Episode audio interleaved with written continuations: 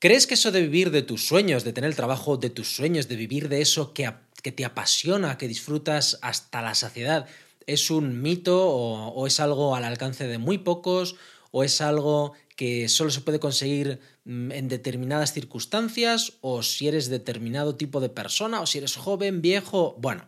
No te preocupes que vamos a ver aquí por qué cualquiera de esos miedos infundados en el fondo son eso, miedos infundados, no son realidades, y lo vamos a hacer de una forma muy especial, porque hoy en Simplifica y Vencerás traigo a una invitada para hacer nuestra primera entrevista, o mejor dicho, nuestra primera charla informal para hablar precisamente de eh, todos estos caminos vitales que te llevan desde un punto de la vida a otro totalmente diferente en el que realmente está tu sueño, tu motivación o lo que tú quieres conseguir. Y lo vamos a hacer eh, gracias a Mónica Gutiérrez. Mónica Gutiérrez Artero es una escritora, pero no es una escritora cualquiera, es una escritora que vive de vender libros, lo cual, creedme, es muy difícil de conseguir, porque hay que vender muchos, muchos libros. Conocí a Mónica hace eh, muchísimos años, en 2016, por ahí, desde entonces he ido viendo cómo, cómo su nombre y su literatura crece.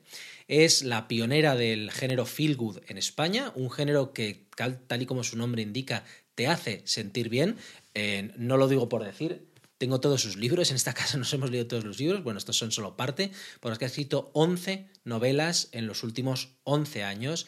Y no solo eso, sino que ha sido número uno de ventas en Amazon durante muchísimo tiempo, ha sido top 3 ventas en, Amazon a lo largo de un año eh, y ha fichado por eh, una gran editorial, una grandísima editorial como es Penguin Random House, con eh, la editorial de Ediciones B, gracias a lo cual, mm, bueno, publica publica en más de 14 idiomas, vende, bueno, pues miles de libros, ahora nos contará ella un poco más. Es decir, una escritora bestseller que además ha tenido una vida de lo más interesante. Mónica es ahora escritora, a día de hoy, 2023, se dedica 100% a escribir, únicamente a la escritura, pero no siempre ha sido así. De hecho, ella empezó, eh, hizo periodismo, empezó eh, trabajando para una multinacional, estuvo muchísimos años para esa multinacional y no fue hasta que sufrió un gran giro en su vida, perdió el trabajo, una hija, etcétera, etcétera, que decidió, ella nos lo va a contar mejor ahora, lanzarse, no a escribir porque eso lo llevo haciendo desde siempre, sino a publicar. Y cómo a raíz de esa primera publicación del año 2012, gracias a un blog que ella misma construyó,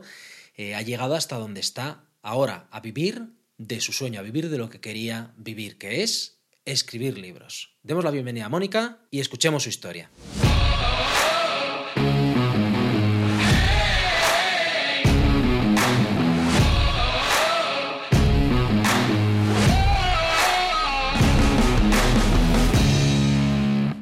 Muchísimas gracias por estar aquí. Bienvenida a, ser el, conejillo de indias de la, primera, no me gusta llamarlo entrevista, la primera charla de Simplifica y Vencerás. Y como siempre, yo creo antes de empezar en este tipo de cosas, te doy paso a ti para que nos digas quién eres y qué haces. Hola, pues nada, hola David, encantada de estar aquí y encantada de ser conejillo de India. Me encanta ser la primera en este espacio y nada, estoy aquí porque, bueno, me has dicho que vamos a hablar de una cosa muy bonita que es reinventarse, ¿no?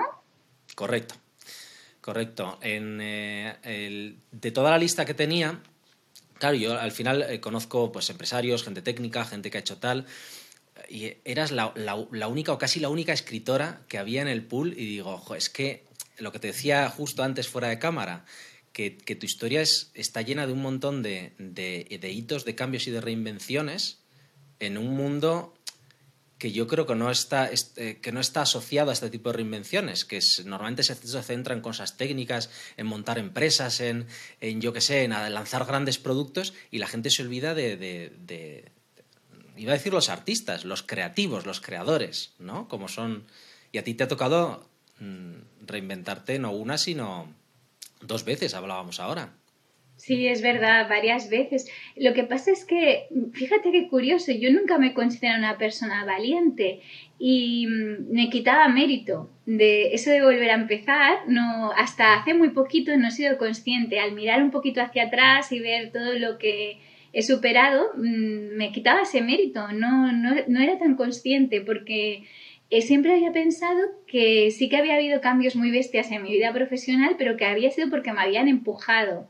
No porque yo hubiera dicho, pues venga, voy a dejarlo todo y voy a dedicarme a hacer algo que me gusta. No, no había sido así. ¿no? Bueno, pero aunque te hayan empujado, eres tú la que has... Quiero decir, a, ti viene alguien y te empuja a cambiar tu vida radicalmente y le puedes aceptar o no. O sea, quiero decir, hay valor también en decir, oye, lo que me ofreces, venga, ¿no? Me atrae, ¿no? Vamos a... Exacto, me he dado cuenta después, ¿no? De esto que dices tú. es que no, no, solemos hacer mucha introspección, ¿no? No solemos, como vamos, vivimos tan rápido, es como que no nos paramos un poquito a mirar eh, todo lo que hemos conseguido o todo lo que hemos superado atrás, ¿no? Y es verdad que cuando lo he hecho, que cuando me he sentado, pues he pensado, ostras, qué pasada, ¿no? Realmente he conseguido estar en donde siempre he querido estar y yo siempre he querido ser escritora y por fin, ¿no? Por fin estoy aquí. Claro, pero, pero dices mirar atrás. A mí también lo que, lo que me. Lo que hablábamos justo, yo creo que no, no lo, hemos hablado fuera de cámara, que, le, que ahora, a día de hoy, hay mucha cultura de, de la reinvención, ¿no? De esta, de esta reinvención, pero que suele ser gente muy joven, ¿no? Con 25, 28 años, no, lo mando todo a la, a la mierda y empiezo desde cero. Tú lo hiciste, si no recuerdo mal, llevabas 10, 12, 13 años trabajando. O sea, el, primer cambio no fue rápido, fue ya con la vida sentada. Sí, yo estudié, yo me licencié en periodismo, pero porque, fíjate, porque me gustaba escribir, pero cuando no me gustó la carrera, eh, la terminé un poco porque teníamos como esa presión de, de la familia, de que te tienes que sacar un título, te tienes que sacar un título, y yo creo que me, no sé si me equivoqué, pero quizás al ver el primer año que no me gustaba, siempre pienso que tendría que haberlo dejado, pero bueno, terminé la carrera y claro, yo creo que periodismo es una profesión muy vocacional y yo no tenía vocación, a mí lo que me gustaba era escribir. Y acabé en una multinacional eh, auditora, bueno, pues departamento de comunicación y tal, y estuve muchos años, como yo creo que 12 años. Y mm, allí ya empecé a estudiar una carrera que realmente me gustaba, que era historia. Yo veía que aquello no me llenaba, que aquel trabajo no, no estaba a gusto, no me aportaba nada y empecé a estudiar, me matriculé otra vez en la universidad y empecé a estudiar historia que lo disfruté muchísimo.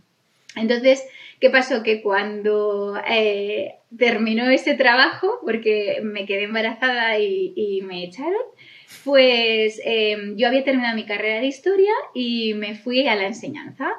Me encantó la enseñanza, me gustó muchísimo. Em, eh, como profe de historia en secundaria. Pero ¿qué pasó? Que cuando ya llevaba, pues no sé, pues 6, 7, 8 añitos de profe, que realmente lo estaba disfrutando mucho, mmm, llegó una muy buena oportunidad. Eh, durante todo este tiempo yo siempre he estado escribiendo, claro que se me ha olvidado comentar esto, ¿no? Siempre he estado escribiendo y publicando. Pero claro, ¿qué pasó? Que en el 2020 con la pandemia me llegó una gran oportunidad editorial y me di cuenta que no era capaz de mantener los dos trabajos, es decir, no era capaz de seguir manteniendo la enseñanza. La enseñanza son muchas horas, no, solo los, no solo son las horas lectivas que están en clase, sino que son las horas en casa de corregir, de preparar, exacto. Entonces ahí me di cuenta que me había llegado el momento de, de escoger.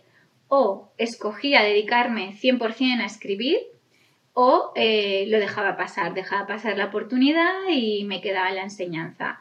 Bueno, fue una decisión difícil, pero bueno, aquí estamos. Aquí estamos, eh, elegiste la escritura. sí, hace dos años. Hay que dejarlo bien claro. De hecho, esto es lo, esto es lo último que has sacado, ¿no? Yo creo que es de este... Sí. hace, de hecho, semanas, yo creo que está... Igual ni eso. creo que era en mayo, ¿no? Cuando... Finales de enero, finales de enero. A finales de enero, ah, pues fíjate, yo me lo, tenía apuntado a comprarlo en mayo porque pensaba que la, que la preventa salía ahora en, en mayo. Del eh, Club de Lectura para Conocer Despistados. Que, ah, tengo aquí, ya te he enseñado antes, tengo aquí los apuntes de, de tu trabajo y justo me falta el, el, el, que comentas, el de 2020, el que te, el que te, con el que te hicieron la oferta Ediciones, Ediciones B, que es la, editorial con la que publicas, que es de Penguin, si no recuerdo mal. Sí, es Penguin, sí. Anteriormente yo había autopublicado libros, también había publicado dos títulos contra editorial, con Roca Editorial, em, pero hasta entonces yo había podido compaginar ambas, ambas cosas. ¿no? Era más continuar con tu afición recibiendo algo a cambio, ¿no? Sí. Porque dices que, que tú llevas escribiendo desde siempre, pero ¿cómo fue el momento de decir, oye, voy a publicar, que si no recuerdo mal es el de la Noctalia, el de Cuéntame una Noctalia, ese es el primero. Ese es el primero, sí, que... 12, no. Pronto hará 11 años, en octubre hará 11 años, sí, sí. ¿Cómo fue el decir, venga, pues este libro lo sacamos, esto lo publico? Pues sí, es, que tienes razón, yo escribo he escrito siempre, ¿no? Pero publicar eso es, otra cosa, yo no me había traído nunca a publicar. Pues mira, fíjate, eh, de ser madre y es como un poco que la vida se te da toda, se te destrota toda y me di cuenta que había dejado de ser persona, que solo era madre, había concentrado tanto en este papel y, lo, comprendo, la verdad es que es, un momento complicado. Sí, sí, sí, es Claro, es que es así, te cambia la vida, ¿no? Y, y, charlando con, con, Oscar, con mi marido Oscar, eh, me dijo, es que deberías encontrar algo que solo fuera para ti, ¿no? Que fueras tú misma. Y yo pensé, ostras, pues escribir, ¿no? Que siempre es algo muy personal y muy, y muy íntimo. Y fue él el que me animó a, a publicarlo, pero, pero, por este tema, ¿eh? Por el tema de, no, de tener algo. Recuerda quién eres, ¿no? y a partir de tomar la decisión, ¿lo escribiste o cuando tomaste la decisión cogiste el, último que tenías y te lanzaste a la aventura? Lo, lo, escribí, lo escribí y luego para publicar pues también fue idea suya, más que idea suya, ¿te acuerdas antes que te he dicho que no soy una persona valiente, que siempre necesito?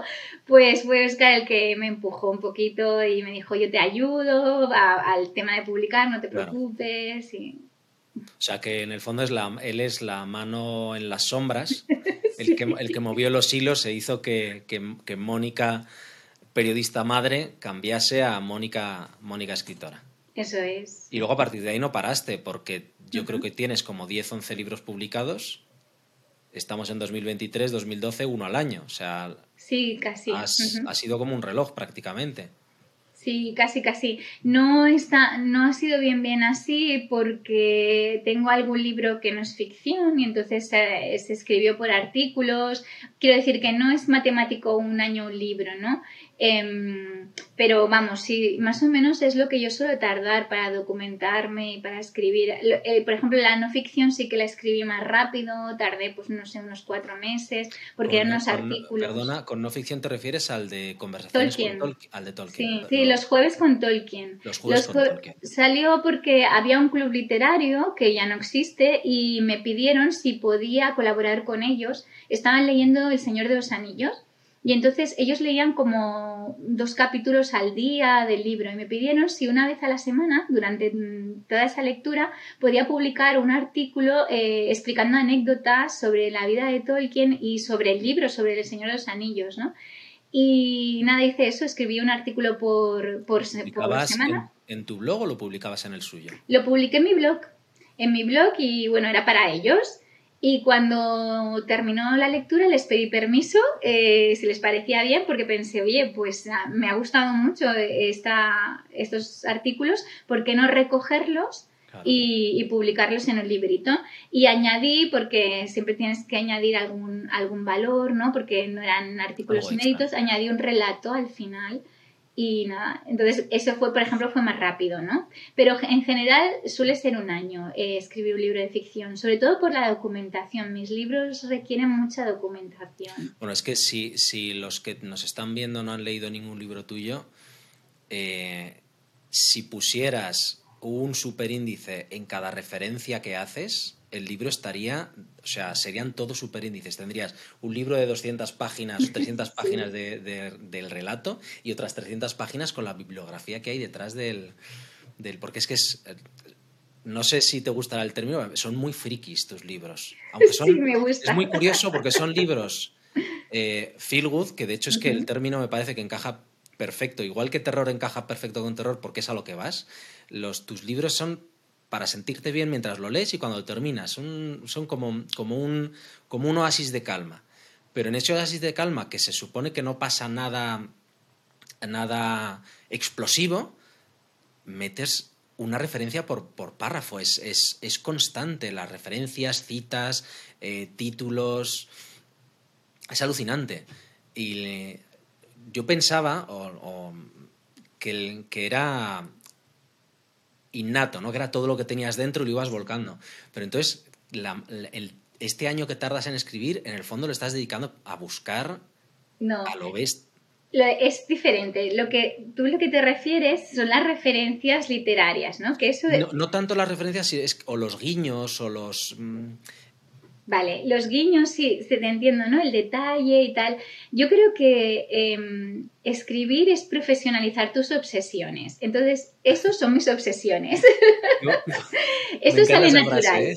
Esos, friquismos y esas referencias culturales, sobre todo literarias y tal, eso sale natural. Me refiero cuando hablo de documentación, hablo a los lugares en los que ocurre la ah, novela. Sí, perdón, ¿eh? no, me he explicado bien yo. No, no, no, no, eh, ya sabes que uno dice una cosa, el otro entiende la que quiere.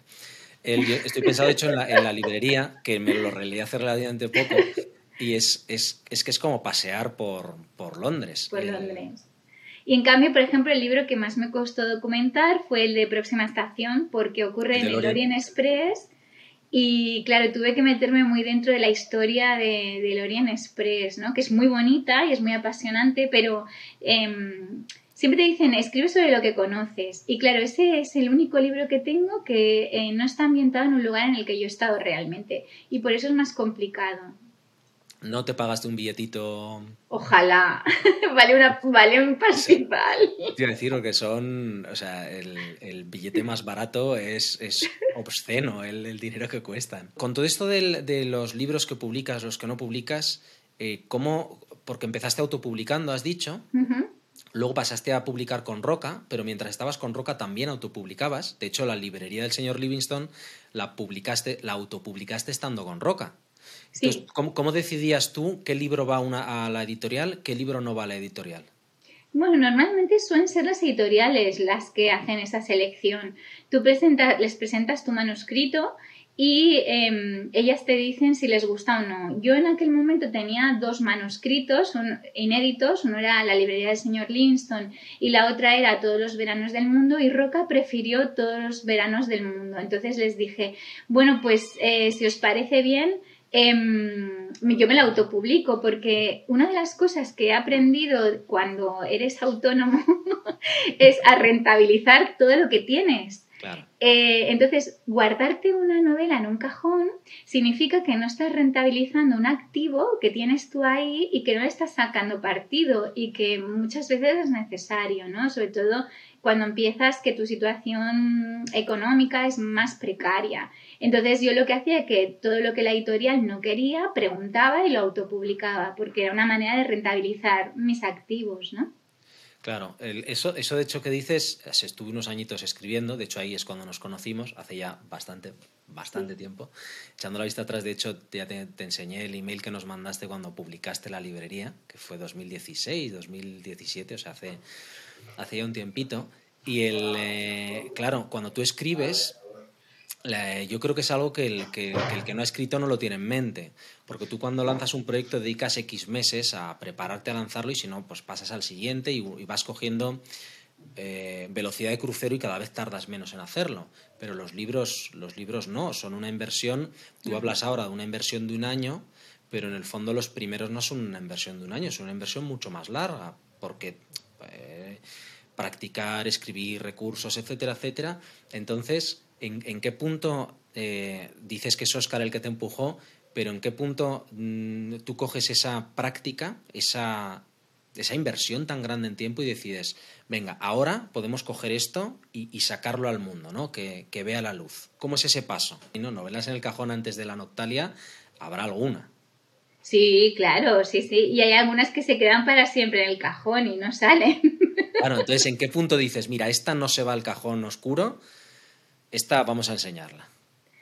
Yo creo que mm, da mucho miedo publicar, ah, bueno, a mí me da mucho miedo publicar, eh, porque es exponer tu trabajo a la opinión de todo el público. Y hoy en día con eh, las redes sociales, eh, todo el mundo opina.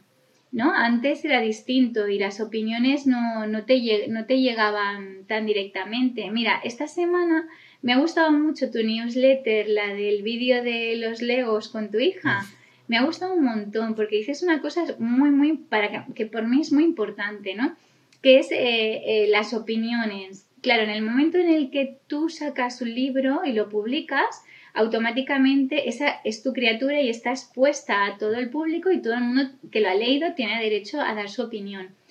Y a mí me da, eso da miedo, da miedo, porque da miedo tanto si son buenas opiniones como malas.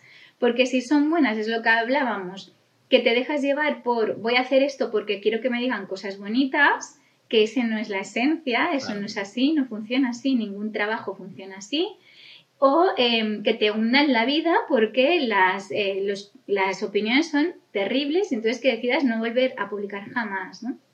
Fíjate, incluso Virginia Woolf, eh, cuando leía una mala crítica se hundía. Incluso cuando era, ella, era muy famosa y tenía mucho prestigio, en sus libros no leía las eh, críticas ni las reseñas que salían en prensa ni en medios de comunicación porque si había algún, la más pequeña crítica, aunque fuese de alguien que, que ya sabía que era alguien que estaba en contra políticamente o ideológicamente, se hundía, se hundía y no quería volver a escribir y tal. Pues eso, que a mí publicar me, me da mucho miedo. Yo creo que rompí el hielo con el, con el primero. Con, cuando publiqué el primero me di cuenta de que, bueno, no pasaba nada, no te morías, no te linchaban, no, no tenías ningún problema. De hecho, en, en, tu caso gustaban y se vendían. Que, sí, exacto.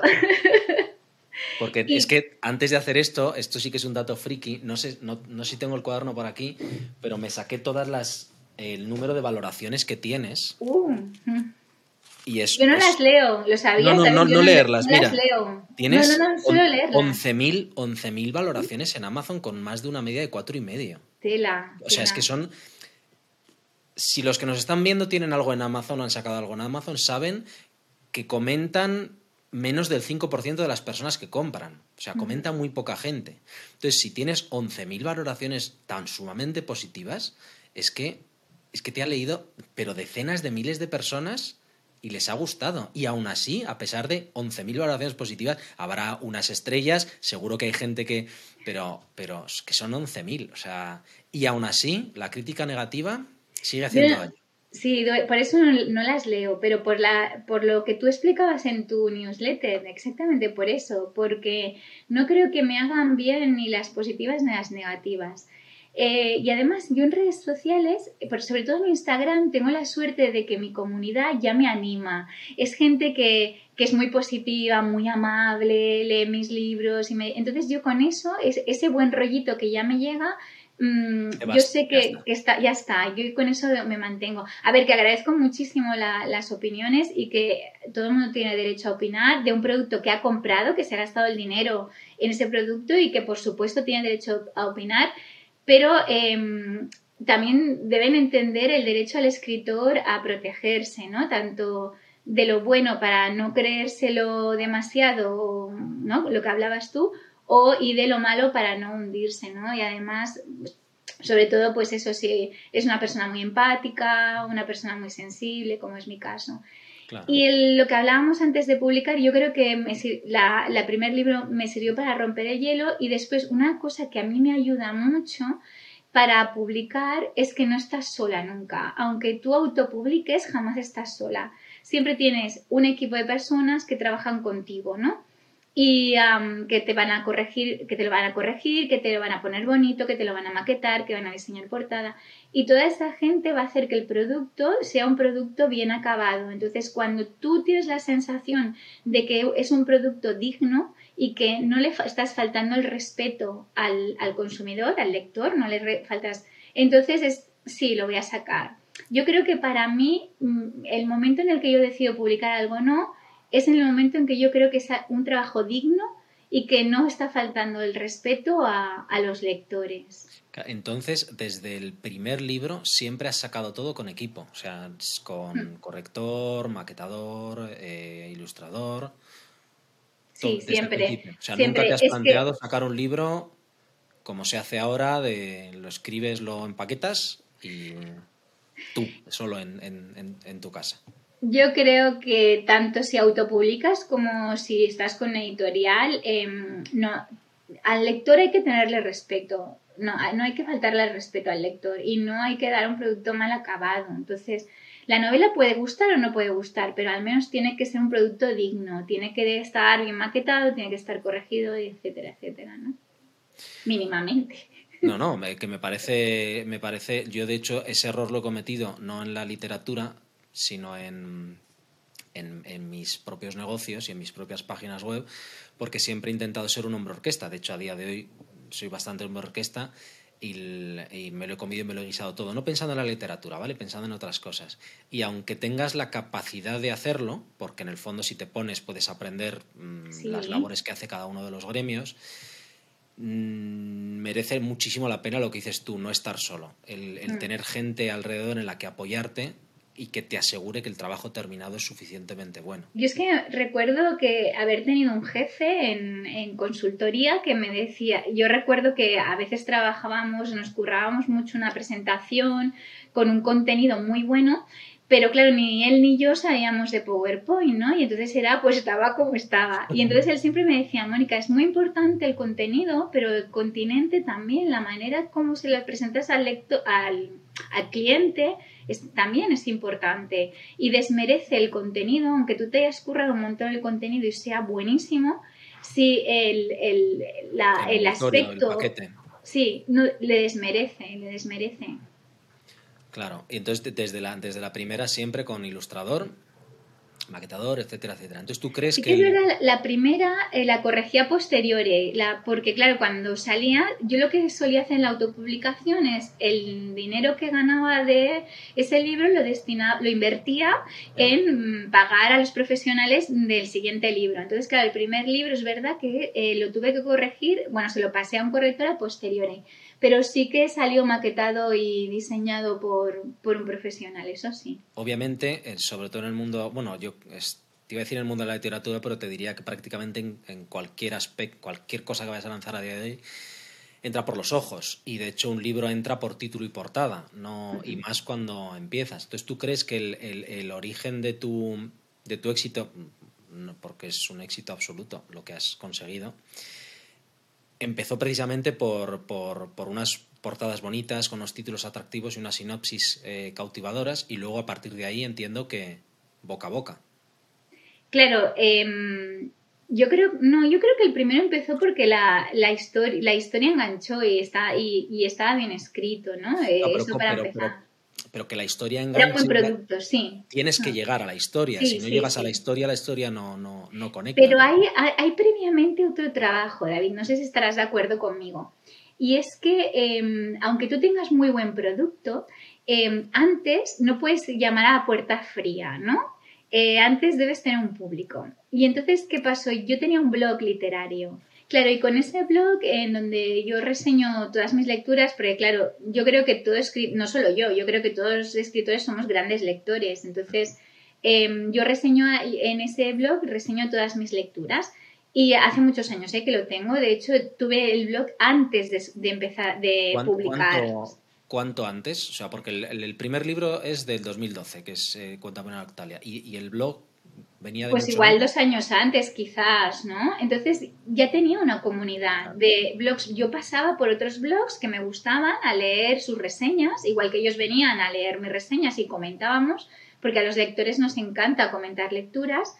Yo iba a otros blogs y conocía muchas blogueras. Entonces, claro, em, en el momento en que yo publiqué mi primer libro, yo tenía esa comunidad que me iba a leer porque nos conocíamos desde hace dos años. Tenían sus propios altavoces claro. para atraer más. Y ellos me conocían perfectamente porque llevaban dos años leyendo mis reseñas, sabían que escribía bien, porque si una reseña está bien escrita, tú sabes que el libro va a estar bien escrito y que nos conocíamos y nos teníamos cariño, pues eso de había esa ciberamistad, ¿no? Que, de, pues, de visitar todos los blogs y de comentar, porque claro, mucha gente comete el error de decir, voy a lanzar un producto, el que sea, entonces voy a estar trabajando mi blog para darme a conocer. Eh, sí, está muy bien que la gente venga a visitarte, pero tú también tienes que ir a visitar a los demás, ¿no? Porque ellos aportarán valor a tu sitio, pero tú a cambio tú también debes aportar valor a, sus sitios, ¿no? Eh, y consigues esas sinergias con otros profesionales de tu sector. Eso es sea la literatura, mm, el diseño de jardines o montar legos. Eso es. ¿Verdad? ¿Estás de acuerdo, no? Conmigo que aunque tengas muy buen producto, yo creo que no puedes llamar a puerta fría, ¿no? Quizás que necesitas... De hecho, a mí hay algo que me fastidia enormemente. Eh, a día de hoy es LinkedIn. Yo a LinkedIn le tengo un paquete tremendo porque se ha convertido en un campo de vendedores a puerta fría. Entonces, mm. alguien yo, cuando empecé usando LinkedIn era un poco lo que dices tú, ¿no? El, conectar con gente que conoces, con gente con la que has trabajado, con gente que, con la que compartes algo y, bueno, creabas un círculo como reducido de, gente conocida. Ahora se ha convertido precisamente en te añade alguien y no sabes si te está añadiendo porque te conoce, porque quiere conocerte, porque tal, o porque te quiere vender algo. Entonces te añaden y automáticamente te llega el mensaje automático al buzón de oh, tengo un producto de no sé qué, no sé, y es como... O sea, que, que, tú, eh, trabajo activo para publicitar lo que has hecho, cero.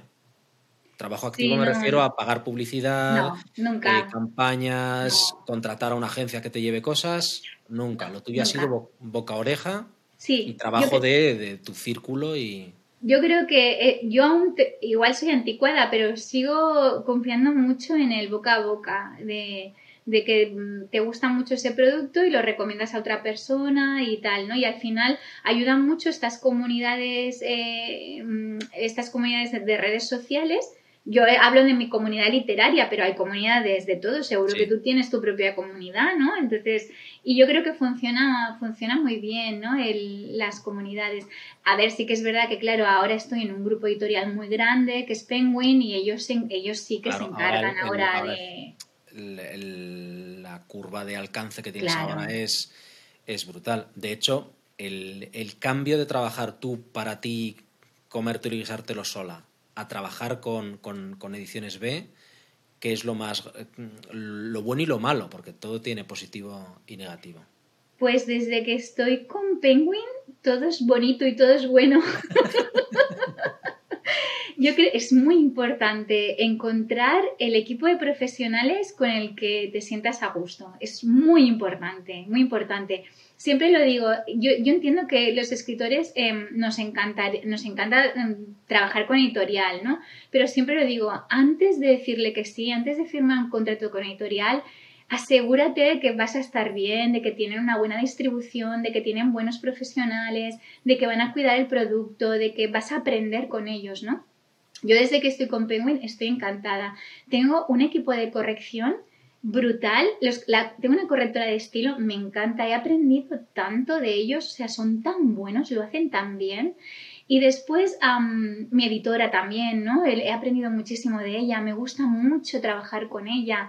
Y una cosa que, claro, que yo jamás hubiera soñado con que ocurriera esto es el departamento tan potente que tienen de Foreign Rights, ¿no? Mis novelas han sido traducidas a más de 14 idiomas. Yo eso sola jamás lo podría haber conseguido. No porque no tienes el músculo económico para, pagar las traducciones. Solo con eso ya es... Claro.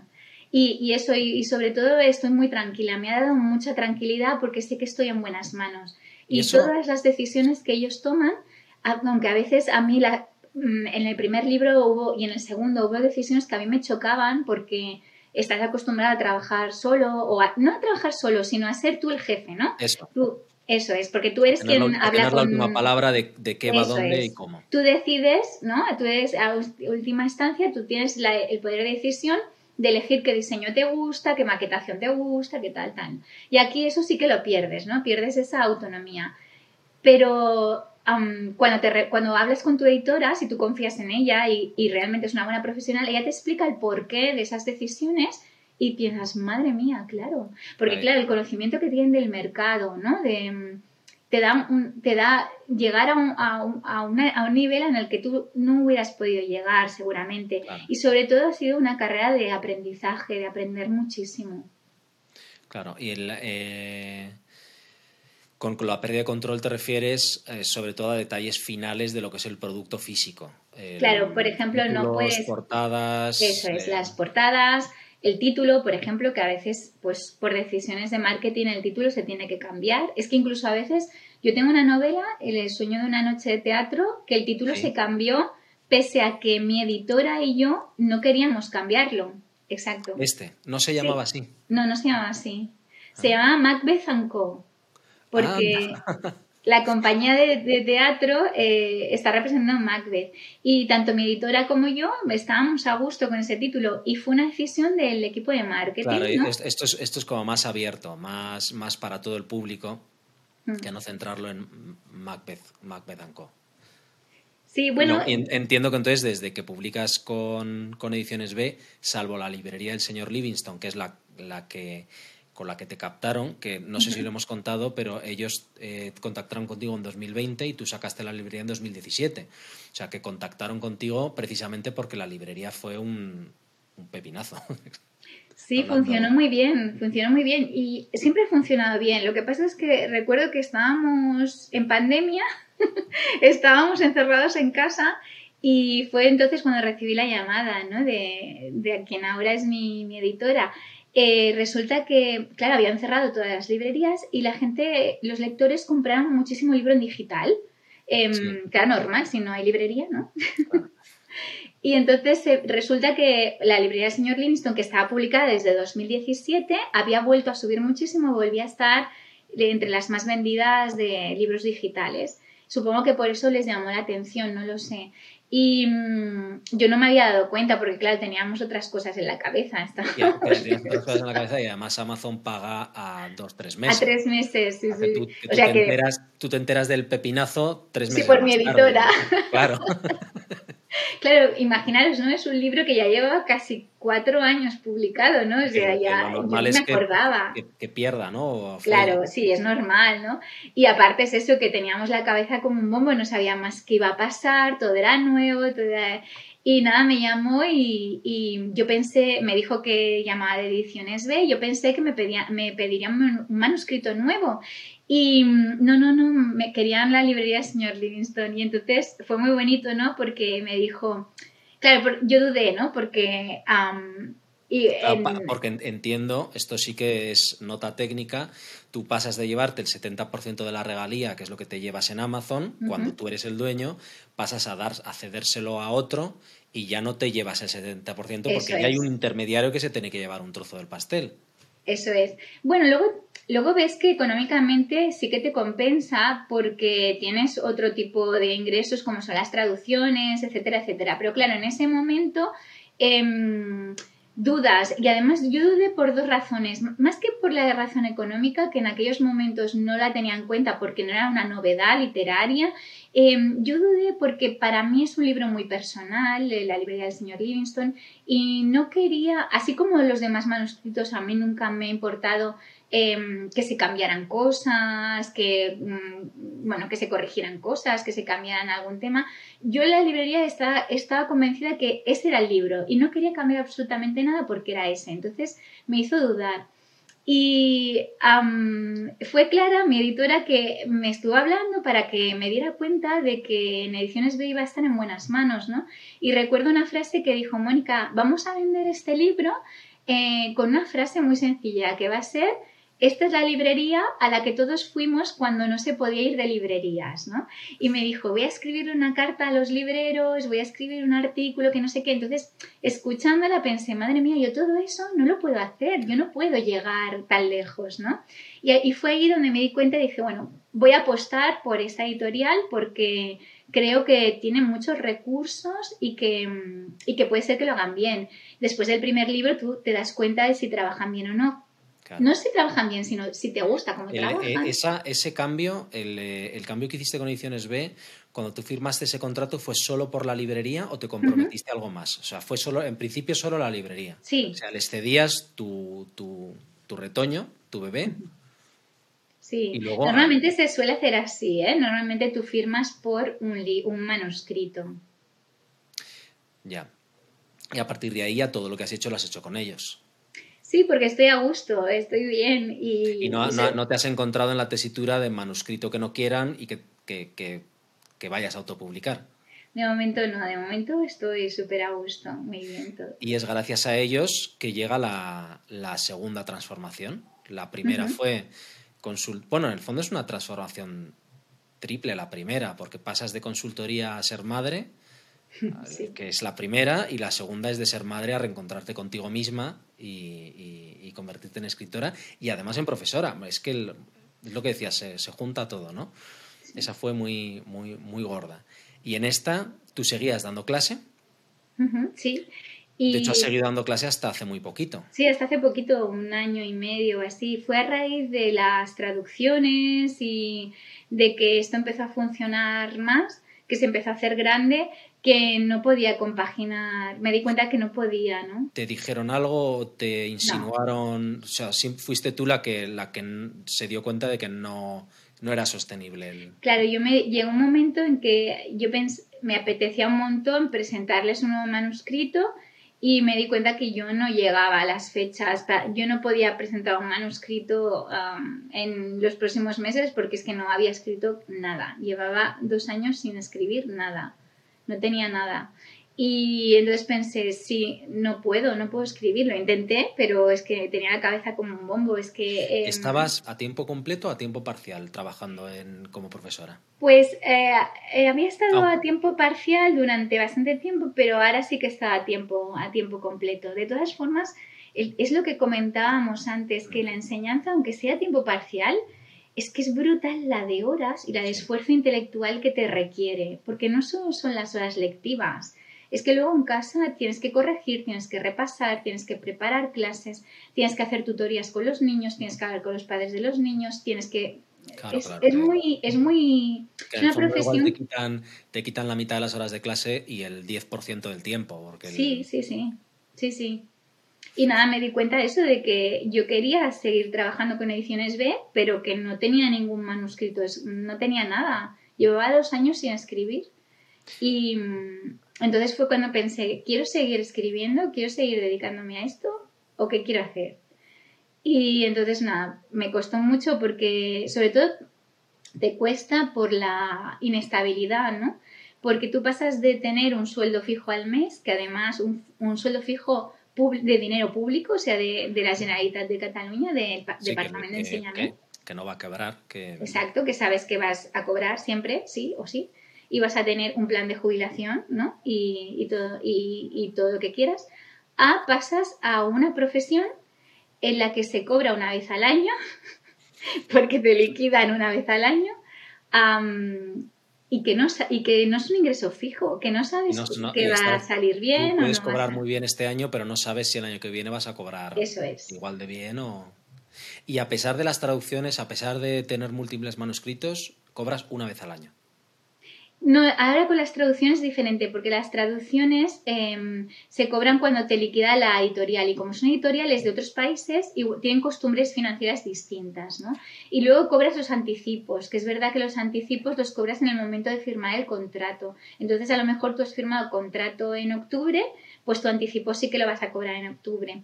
pero no, que, parece muy malo, pero en el fondo se, reparte un poco. Eso es. Ah, sí, pero claro, eh, ha sido a raíz de las traducciones, porque si no, realmente tú cobras, eh, las editoriales españolas liquidan al final del primer trimestre del año, es decir, a finales de marzo. O sea, marzo-abril. Exacto. Y es pues lo que hayas vendido tú ese, el año anterior, ¿no? Yo, por ejemplo, ahora he cobrado eh, lo que vendí en 2022. ¿Y Entonces, si ha ido... ¿A lo largo del año te dan algún tipo de orientación de, oye, esto va bien, esto va mal, o, eres tú el que se da cuenta por el número de, reimpresiones que hacen, o, no tienes mucha Puedes preguntar a tu editora, ¿eh? en... Yo normalmente no pregunto.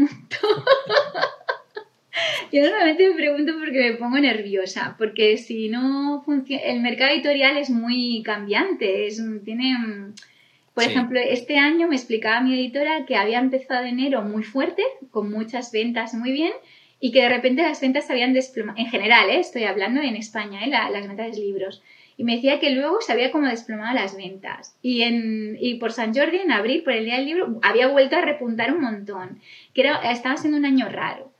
Eh, cada año tiene sus cosas. Ah, por ejemplo, el año pasado eh, hubo una cantidad abrumadora de novedades editoriales porque con la pandemia eh, las editoriales habían retenido títulos y entonces habían salido todos de golpe. Entonces, mm, tú puedes preguntar a tu editora de más o menos que te diga si va bien, si va mal. Em, pero no se sabe, tú no sabes lo que más o menos vas a cobrar. Te puedes hacer una idea si preguntas, yo no lo hago, ¿eh? pero te puedes hacer una idea más o menos si el año anterior ha ido bien o ha ido mal, pero nunca se sabe, es todo muy... Bueno, como, eh, como la vida de cualquier autónomo, ¿eh? en realidad, ¿no? Porque hay, meses que te entran tres proyectos de repente y, y, hay meses que, tú lo has dicho, hablamos más de meses que de años, ¿no? O sea, yo de cara eh, ahora no, porque yo ya tengo una, un trabajo, unos clientes, proyectos, ingresos bastante estables y sé que de mes a mes más o menos varían poquito. Pero cuando empezaba sí que era así, pues yo qué sé, en marzo, abril solían entrar muchos proyectos y luego en mayo, junio no entraba ninguno. Pero estamos hablando de un periodo de incertidumbre de dos, tres meses, no, no, no de cobro en marzo, hasta el marzo que viene no, sí, quizás el sector editorial es más a largo plazo. ¿no? Y, luego, por ejemplo, claro, tú sabes si un año no has publicado ningún libro, em, tú sabes que el año que viene vas a cobrar por poquito, porque si no has tenido novedad editorial, eh, sí que, a ver, irás cobrando de los libros que tenías, ¿no? Pero, claro, bajarán los ingresos, ¿no? entonces, la, la, decisión de dejar la enseñanza y centrarte en la escritura fue por la entrada de las traducciones el aumento del alcance y que las perspectivas económicas ya veías que compensaba el, hacer una cosa o la otra. Pero, o, fue una decisión más emocional de o lo hago ahora o no lo, o lo hago ahora o no lo hago.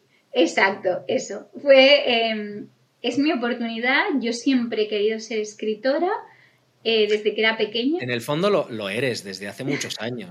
Lo que pasa es que ahora, ahora como es, es, como otro nivel. Es, yo soy escritora, publico y gano dinero vendiendo libros, pero ahora soy escritora, o sea, con, con mayúscula, ¿no? Yo soy, soy Mónica escritora, no soy Mónica escritora, profesora y... No, no, soy... Exacto, soy novelista. Y yo creo que fue más eso, ¿eh? lo que has dicho tú, de decir, eh, voy a intentarlo, porque si no lo intento ahora me arrepentiré el resto de mi vida. Claro. Y esa decisión la tomaste eh, para escribir este. Sí, este, este libro fue el este libro que, que me dediqué solo a escribir. Porque llevaba, me di cuenta que llevaba dos años sin escribir. Sueño de una noche de teatro se publicó, pero porque yo ya la tenía en el cajón, ya la tenía preparada, ya estaba ahí. Porque yo llevaba, yo creo que dos años sin ponerme delante del ordenador a escribir. Es verdad que había escrito muchas reseñas por mi blog, que es un ejercicio que me interesa mucho, porque escribir una reseña te, es, es, como entrenar, ¿no? Te, es para sacar músculo, ¿no? Es un entrenamiento. Y eso sí que no lo había dejado. Es decir, yo no había perdido el hábito de sentarme delante, pero es verdad que ficción, novela, no, había escrito. O sea, ¿no habías escrito desde, desde, desde post-pandemia? Sí. ¿No habías mm. tocado el eh, teclado? Sí, sí. Entiendo entonces que la, motivación es mucho más emocional, la, de, la del salto, que si hubiera seguido escribiendo de forma más natural. Y luego, ¿no? sé si te pasa a ti también, ¿no? De cuando tomas una decisión, mm, aunque te cueste tomarla, en el fondo tú sabes que nada es definitivo, ¿no? ¿No te pasa a ti? Que siempre puedes, o sea, que siempre, como somos personas que hemos tenido que cambiar en nuestra vida, hemos, hecho hemos tenido que reinventarnos, hemos aprendido que nada es definitivo. Entonces, que si tomamos una decisión y no sale o no es correcta, no pasa nada porque volveremos a reinventarnos otra vez. Yo creo que hemos perdido ese miedo a volver a empezar. Estoy muy de acuerdo contigo, pero a mí me ha costado muchísimos años de llegar a eso. Yo el parón gordo lo hice hace 10 años, o sea, yo llevo 10 años reinventándome casi cada año, y, y o sea, 2014 a 2023, y yo no he sido consciente de lo que estás diciendo ahora, hasta 2020-21. O sea, yo me pasaba lo que dices, ¿no? El, si yo ahora decido que me voy a dedicar a, escritura persuasiva, a escribir contenido de venta, es como que ese es mi mundo ahora, ¿no? Ojo, ahí, si entro y no sale bien, ¿qué pasa? Nada. Me ha pasado muchos años que es que no pasa nada. sale mal o no sale pues todo lo que esperas, pues aprendes lo que sea y cambias, cambias a Eso es. Pero es que esa mentalidad es muy difícil, muy difícil de alcanzar. Lo hablaba el, eh, en uno de los episodios que hablaba hace poco, hablaba de la, de la universidad, ¿no? de que la mentalidad cuando entras a la universidad es una, una mentalidad muy largoplacista. Es decir, yo estudio esto porque me voy a dedicar a esto durante los próximos 35 años y ya está. Y la vida no, no funciona así Pero te voy a decir una cosa y voy a romper una lanza a favor de todos los que estudiáis o habéis estudiado humanidades. Y es que la diferencia entre estudiar carreras humanísticas y estudiar carreras más tecnológicas o más científicas es que eh, a los humanistas nos enseñan a pensar. Yo siempre he dicho que en mis dos carreras, en periodismo, a mí me enseñaron a escribir con corrección, pero a mí en historia me enseñaron a pensar. Y es que eso no tiene precio. Yo estuve cuatro años en la Facultad de Historia y cuando salí leía una noticia y pensaba, vaya, ahora lo entiendo, porque me habían enseñado a pensar. y eso... no tiene valor. Y yo creo que eso hace falta en las carreras más técnicas y más tecnológicas, ese, ese cariz de, vale, te voy a preparar, te voy a meter conocimientos para que estés preparado, pero también te voy a enseñar a pensar. Claro, eso yo creo que lo decía en ese vídeo, a nosotros en, una carrera, yo estudié en una ingeniería, en una ingeniería te enseñan a pensar, pero a pensar para resolver problemas. Te enseñan a pensar de forma técnica, te cuadriculan la cabeza para coger un problema, descomponerlo y resolverlo. Pero no te dan las habilidades que en el fondo son las en las que vas a basar el resto de tu vida. Yo a día de hoy las, las habilidades que me, dan, que me dan el PAN no son habilidades técnicas, son capacidades más críticas o de pensamiento crítico o de, o de redacción, análisis, exposición, hablar en público, que es lo que dices tú, que eso es efectivamente, no te lo enseñan en la universidad ni en el colegio y te lo van a enseñar en, vamos, desde que aprendes a hablar es, es, es básico a día de hoy. Aunque tuvieras el mejor libro del mundo, si tuvieras el mejor libro del mundo, con la peor portada del mundo y sin un círculo con el que compartirlo, ese libro, por muy bueno que sea, se va a quedar ahí, no lo, no lo va a ver nadie. Y si no eras capaz luego tú de sentarte con tu editor, con tu editora, hablar con ella, explicarle y venderle tu pasión o transmitirle tu pasión, lo mismo con una presentación de un libro. Si llegas a presentar ante tus fans y eres incapaz de articular una palabra de cara a ellos, pues la imagen que van a tener de ti es, o eres antipático, ¿no? Porque, mira, hay un proverbio chino que a mí me encanta que es, si no sabes sonreír, no abras un negocio. Y yo creo que es así, es así totalmente, ¿no? el ser amable, el tener una buena, una buena comunicación, pero aparte ser amable con los demás. yo creo que la amabilidad está muy infravalorada en, todo, en general en todos los aspectos de nuestra vida. Pero si nosotros, nosotros somos personas que vendemos algo, ¿no? vendemos un producto, vendemos algo, un valor, un servicio. Hay que venderlo de manera amable, con una sonrisa en los labios, ser amable, ser educado, tratar bien a los demás. Es una pena ¿eh? que, que, lo esté, que esté hablando, me estoy escuchando y pienso, qué pena aplicarlo solo al, al, tema comercial. Es que debería ser así en la vida, deberíamos tratarnos bien. El tema comercial yo creo que está muy mal, muy mal visto, pero es que todos todos nacemos vendiendo algo. Yo solo digo a mis hijos, cada vez que vienen mis hijos me dicen, papá, ¿me puedo llevar un Lego?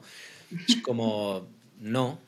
Entonces, y ahí empieza la venta. Entonces ahí empiezan ellos, no, porque tal, porque no sé qué. Entonces te empiezan a vender una historia que, que es que en el fondo es, es no es que no es el, el acto comercial de quiero un intercambio de algo por dinero es que siempre estamos vendiendo una idea, una historia, incluso un grupo de amigos. el que cuenta las mejor, el que habla más es el que se vende mejor. Es verdad, sí, sí. Y el que habla menos es, el más atractivo, ¿no? Quizás, ¿no? Como mejor venderse uno mismo, ¿no? El ser atractivo, el gustar a los demás, ¿no? Y yo creo que es muy importante ver la capacidad de transmitir tu pasión, lo, que haces, el, añadirle emoción a lo que dices. Que de hecho yo creo que parte de la magia que tienen tus libros es esa transmisión de, emociones que tienen. Yo, de hecho, la librería recuerdo que la leí en un momento, llevaba un año sin leer, estaba bloqueadísimo, no podía leer más novelas, y me acuerdo que cogí tu libro y fue como un, eh, como un soplo ¿no? de, aire fresco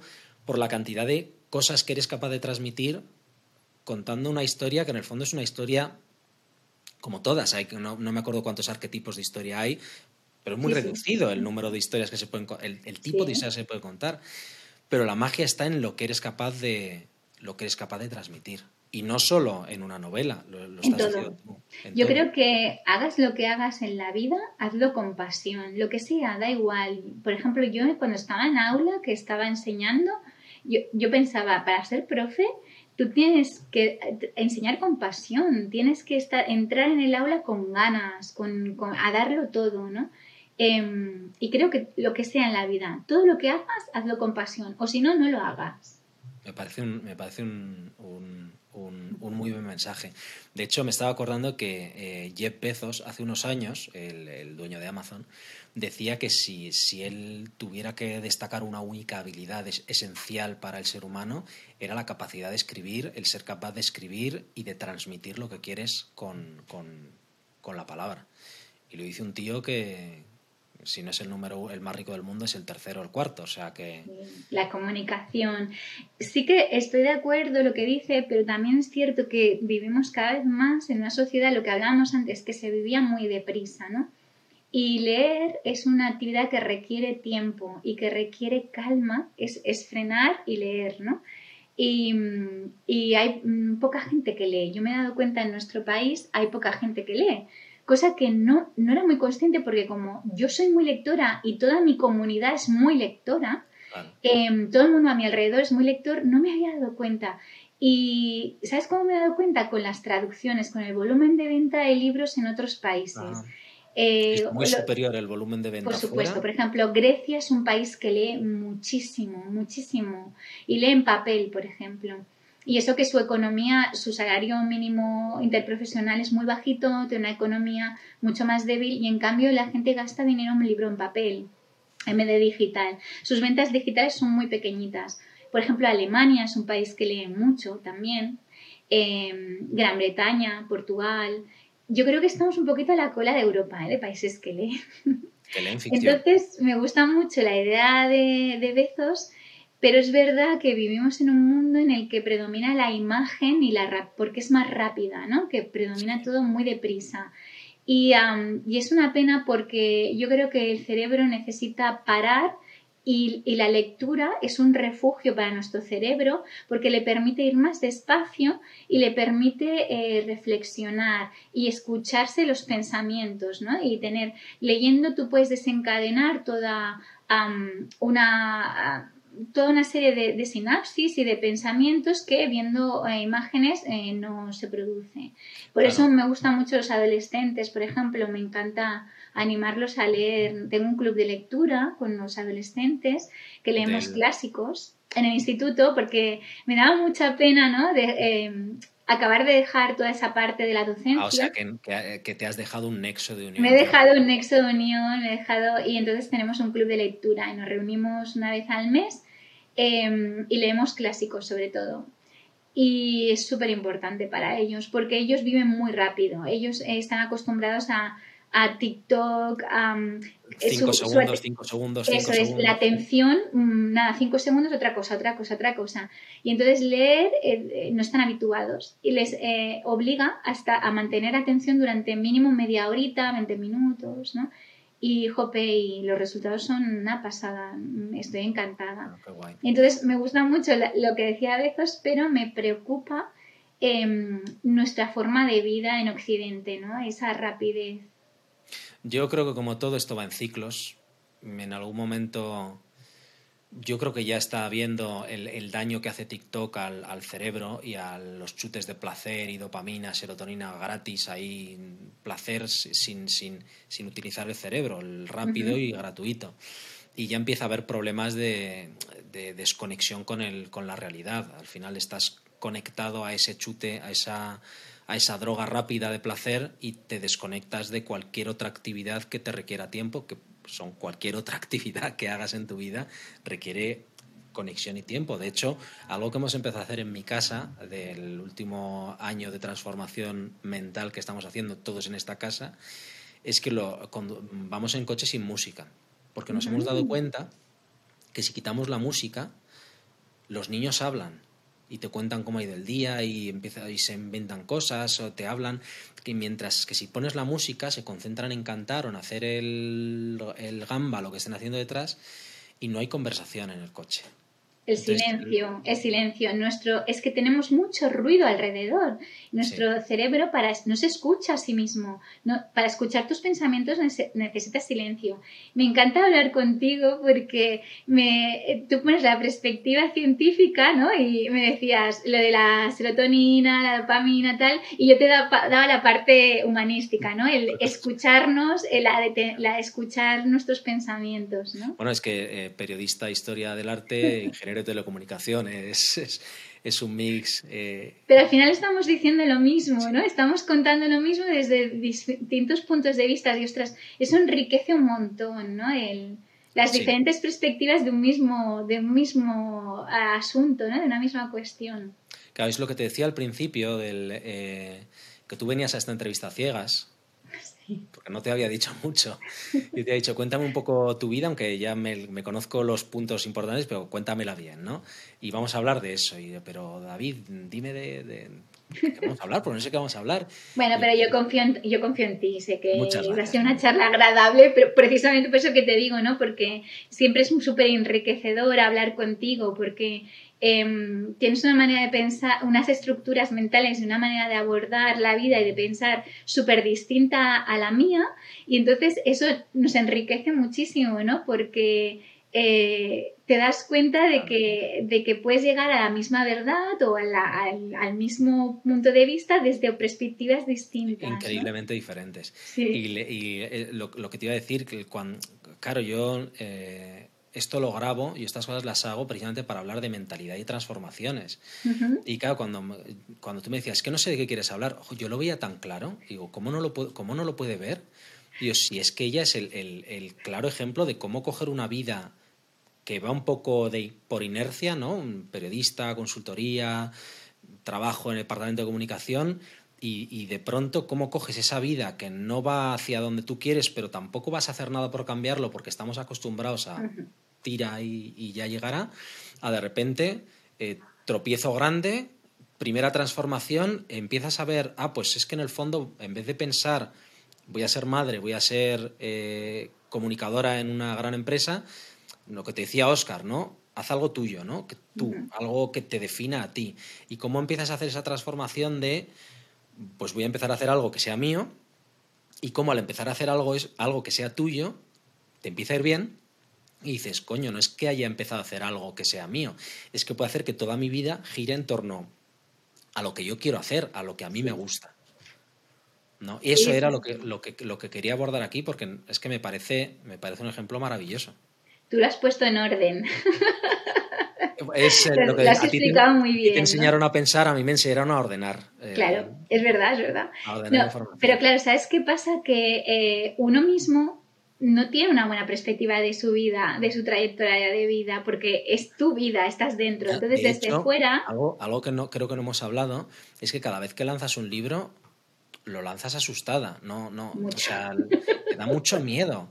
Y, claro, no es el segundo. Tengo aquí la lista, son 11 libros publicados desde 2012 y con eso, 11.000 valoraciones y de hecho tienes varios libros que son claros bombazos de, de, ventas, empezando por la librería. Y aún así... no me quejo.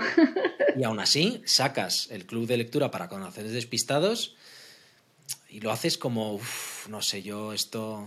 A mí me da miedo, pero yo creo que es bonito, ¿no? Em, porque ah, creo que estoy a salvo de la soberbia. En el, momento en que yo siento ese miedo, eh, es porque todavía estoy, todavía estoy donde quiero estar. Yo quiero estar en, el sitio de la, de la, persona que sabe que está aprendiendo y que le queda todavía mucho por aprender, ¿no?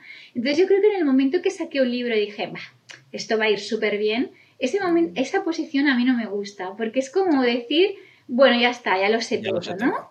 Y a mí las personas que lo saben todo me parecen muy aburridas.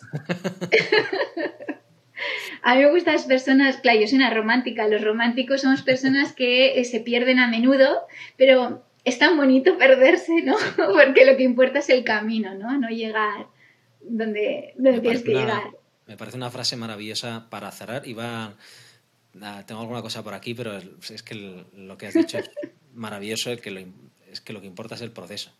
No haber tardado 15, 20 años en llegar al, al, punto al que querías estar, sino haber sido capaz de disfrutar de, esos, de ese camino y de, de, las pequeñas piedrecitas que te ha ido dejando el camino y de cómo, bueno, pues sortearlas. A mí lo que me parece maravilloso es el, el punto de decisión de, de voy a mirar para mí y a hacer lo que me gusta. Sí, sí, bueno, me costó, ¿eh? ahora estoy aquí hablando contigo y todo parece muy fácil, pero no es nada fácil. a ver, eh, hemos estado hablando de transformación, de volver a empezar y, y, y, estamos hablando de cosas muy positivas, que es lo que lo son, pero que cuando estás en ese momento, en esa disyuntiva, es, es difícil y es un proceso duro y no me quiero imaginar este momento con, mm. con tu hija recién nacida sí. en el paro, con cambiando pañales sin, sin saber dónde vas a volver y qué vas a hacer con tu vida. Eso es. Es, es un año muy difícil. Claro, lo que Pero pasa oye, es que, claro, estamos hablando a, a toro pasado, ¿no? Entonces, claro. Claro. Pues oye, Mónica, ha sido un verdadero placer tenerte aquí. Me ha encantado Igualmente. tu historia y, y, cuando Alba termine de leerse el club de lectura, que ya lo tiene a medias, de hecho no sé si se ve que, es, que, que estaba, está puesto ya ahí el, la señal, mmm, habrá que dedicarle un, un tiempo a ese océano de calma que, de, que son tus libros. Muy bien, muchas gracias. Estoy encantada de ser conejilla de India. gracias por, por invitarme a charlar un ratito contigo, que siempre es un placer.